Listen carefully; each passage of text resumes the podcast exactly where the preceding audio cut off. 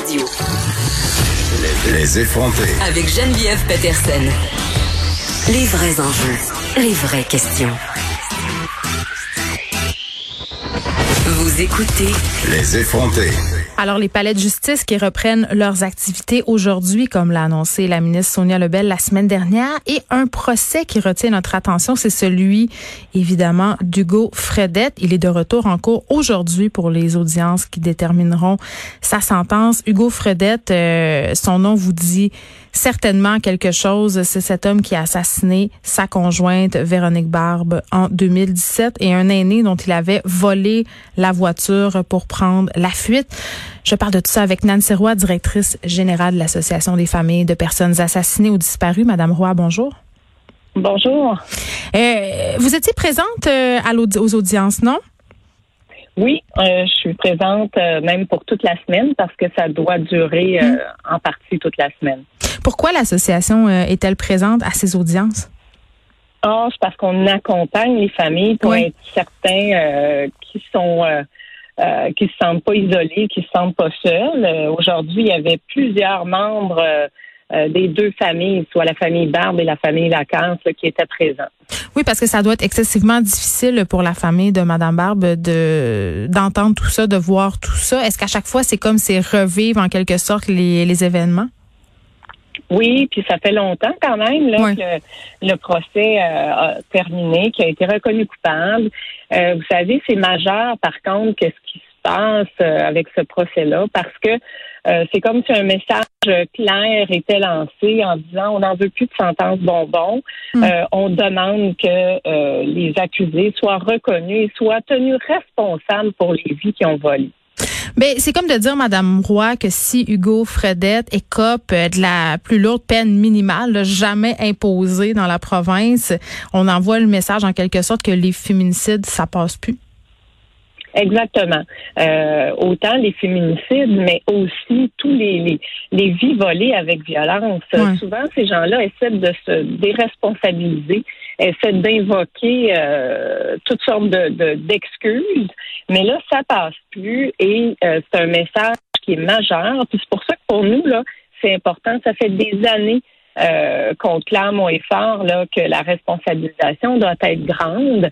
Et c'est pas une question de vengeance non plus. Souvent, les gens, euh, parce qu'il n'y a pas aucune sentence qui va ramener l'être cher qui est parti. Ouais. Mais par contre, euh, le message doit être entendu. Il doit y avoir une équité entre euh, les droits des victimes, parce que sont souvent oubliés ces droits-là, et le droit de l'accusé qui sont trop souvent mis de l'avant.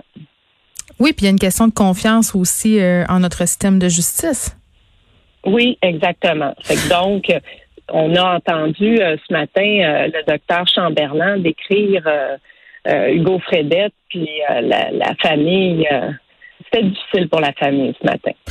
Mais justement, vous l'avez rencontré, euh, vous, Hugo Fredette, dans le cadre de la réalisation d'un documentaire sur Cédrica Provencher. Il est comment, cet homme-là? Euh, ben, cet homme-là était euh, tel que docteur Chamberlain l'a décrit. Il était assez impulsif. Il était une, perso une personnalité quand même assez pas agressive, mais dans ses mots, disons qu'on sentait une certaine détermination d'obtenir ce qu'il veut. Euh, nous, on l'a rencontré à travers euh, le- l'ASPAD là, pour le documentaire de Cédrica Provencher, mais on a vite euh, coupé les liens avec lui. Malheureusement, euh, il est arrivé ce drame-là, mais euh, qui a volé deux vies, mais il a volé plus que deux vies parce que les membres de la famille, puis tous les, les, les, euh, les témoins de ce drame-là, Mm. malheureusement, sont sentencés à perpétuité, eux autres, de ne pas avoir avec eux la personne proche, de pas vivre avec ces personnes-là, parce que Hugo Fredette en a euh, décidé autrement. Puis, euh, je voyais un article ce matin dans la presse qui me fait sourciller. Euh, on rapportait en fait qu'Hugo Fredette euh, jasait un peu avant son audience euh, et parlait de comment ça se passait sa vie en prison. Il aurait dit j'ai empêché trois combats dans mon secteur euh, et aurait confié de quelle façon il aurait évité une euh, une volée en fait au meurtrier euh, Eustache Galési. On se rappelle là, Galési c'est quand même le récidiviste qui a assassiné Marilyn Lévesque dans une chambre d'hôtel de Québec cette année. Quand vous voyez des choses comme ça, des propos comme ça rapportés par un média, comment ça vous fait sentir? Et j'imagine que les familles, euh, la famille des victimes, de la victime et des victimes a dû quand même voir ça aller aussi, là?